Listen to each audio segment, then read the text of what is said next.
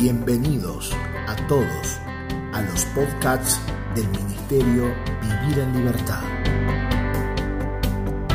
Esperamos que esta palabra pueda ser de alimento y edificación para tu vida. Saludos a toda la familia de la fe Vivir en Libertad. Soy el profeta Jonathan Lara, tengo el privilegio y la honra de compartir con ustedes este tiempo de altar familiar.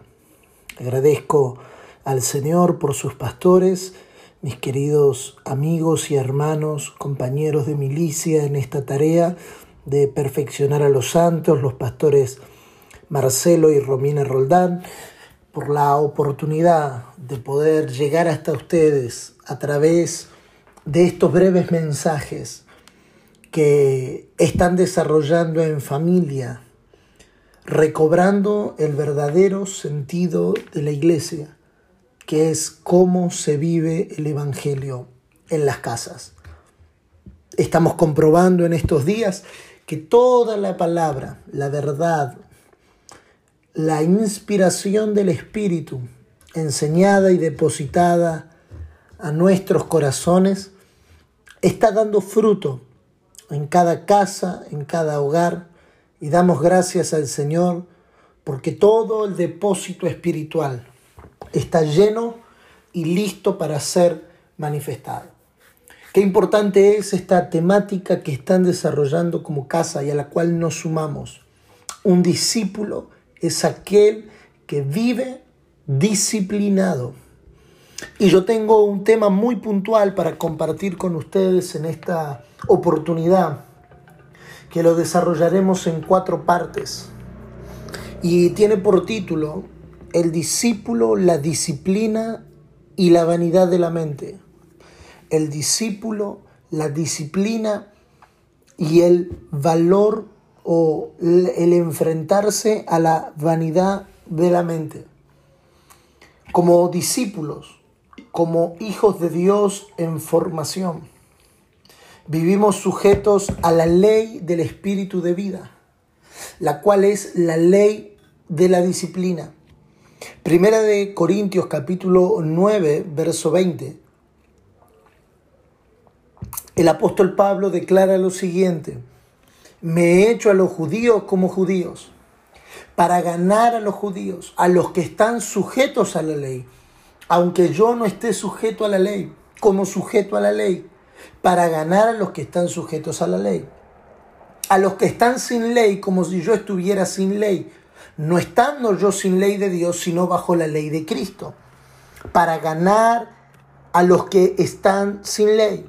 Verso 20, me he hecho débil a los débiles para ganar a los débiles. A todos me he hecho de todo para que de todos modos salve alguno. Y Romanos capítulo 8, versículo 2 dice, porque la ley del Espíritu de vida en Cristo Jesús me ha librado de la ley del pecado y de la muerte. ¿Cuál es esta ley del Espíritu de vida? ¿Cuál es esta ley de Cristo que nos hace hacernos para alcanzar a algunos? Queridos hermanos, esta ley, esta vida, es la ley de la disciplina.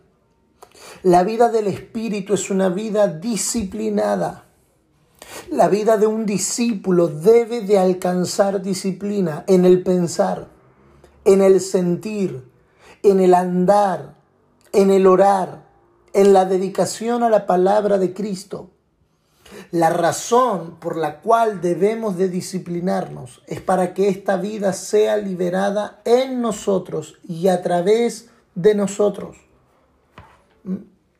Entonces, la palabra disciplina, como, como ustedes han aprendido, etimológicamente proviene del latín discípulos, que significa imponer un orden necesario para poder llevar a cabo un aprendizaje del mismo origen del discípulo es quien se somete a la disciplina para lograr capacitarse.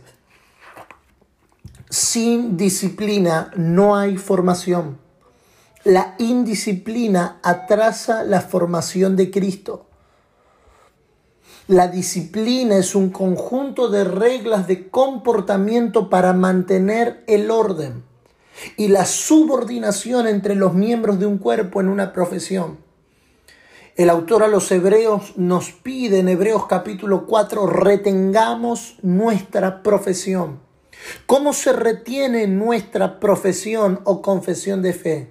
Por una vida disciplinada.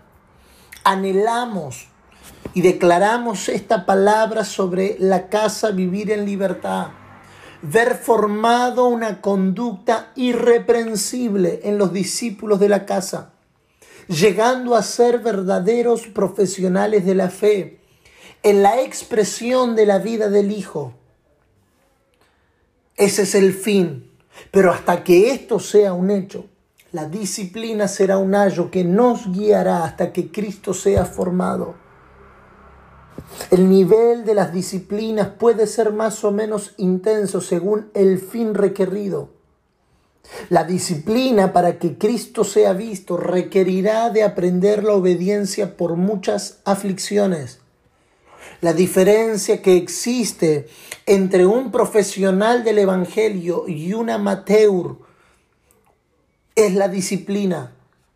Alguien que vive disciplinando sé en la oración, en el pensar, y hablaremos de esto más adelante, en el sentir, en el andar, en el orar, en la dedicación a la palabra de Cristo. Es un discípulo que se somete a disciplina y ese sometimiento a la disciplina lo coloca en un nivel apto para convertirse en un profesional del Evangelio. Ahora, retornemos al concepto de disciplina como orden que se necesita para aprender. La disciplina, queridos hermanos, al principio puede ser impuesta desde el exterior, pero lo que buscamos como fruto en el tiempo es que el propio discípulo pueda ejercitarse en esta práctica, lo que comúnmente conocemos por autodisciplina. En este sentido, la disciplina supone la capacidad para controlar los impulsos, sobre todo aquello que nos aparta de los objetivos establecidos y más bien nos inclina al goce de los placeres más inmediatos. Recordemos lo que el apóstol Pablo enseña en 1 Corintios capítulo 10, versos 23 y 24. Todo me es lícito, pero no todo conviene. Todo me es lícito, pero no todo edifica. Ninguno busque su propio bien, sino el del otro. Llegar a este tipo de vida y entendimiento es el proceso de aprender la disciplina que nos lleva a ir más allá de los beneficios personales. La disciplina, pues, es una virtud espiritual y moral que cuando expresa a Cristo desde el interior, nos vuelve capaces de llevar una vida coherente ordenada en concordancia con nuestros principios, deberes, objetivos y necesidades, pero por sobre todas las cosas, la disciplina nos vuelve capaces de vivir la ley del espíritu de vida. Jamás olvidemos que como discípulos somos parte de la edificación de la morada de Dios en Cristo. Es por eso que la disciplina, queridos hermanos, no puede ser tomado como un asunto a la ligera. Dios disciplinará. ¿Qué padre, dice el autor a los hebreos, que no ama, no disciplina? Nuestro Padre nos ama y por eso nos disciplina. La concepción que nosotros tenemos evangélicamente de la disciplina es la de un castigo. Pero déjeme decirle algo, disciplina para Dios es colocar en orden. Colocar en orden en primera instancia, y por lo menos será mi tema en los próximos audios, nuestra mente. Disciplinar nuestra mente para los asuntos eternos. Filipenses capítulo 4, versículo 8 en adelante el apóstol Pablo declara, por lo demás, hermanos, todo lo que es verdadero, todo lo honesto, todo lo justo, todo lo puro, todo lo amable, todo lo que es de buen nombre, si hay virtud alguna, si algo digno de alabanza, En esto pensad. Vamos a abordar en los próximos audios el asunto de la disciplina de la mente. Porque una mente indisciplinada batalla contra la perfecta unidad que es en Cristo Jesús. Deseo con todo mi corazón que cada uno de los discípulos de nuestra casa vivir en libertad sean absorbidos por esta disciplina espiritual de poner en orden todos los asuntos necesarios para que Cristo sea expresado. Nos volvemos a encontrar en el siguiente audio donde abordaremos el asunto, la vanidad de la mente y nuestra disciplina para con ella. Paz y muchas gracias por haber escuchado este audio.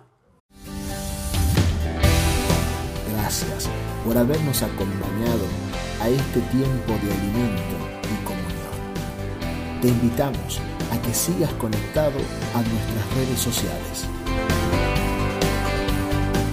Facebook.com barra Vivir en Libertad.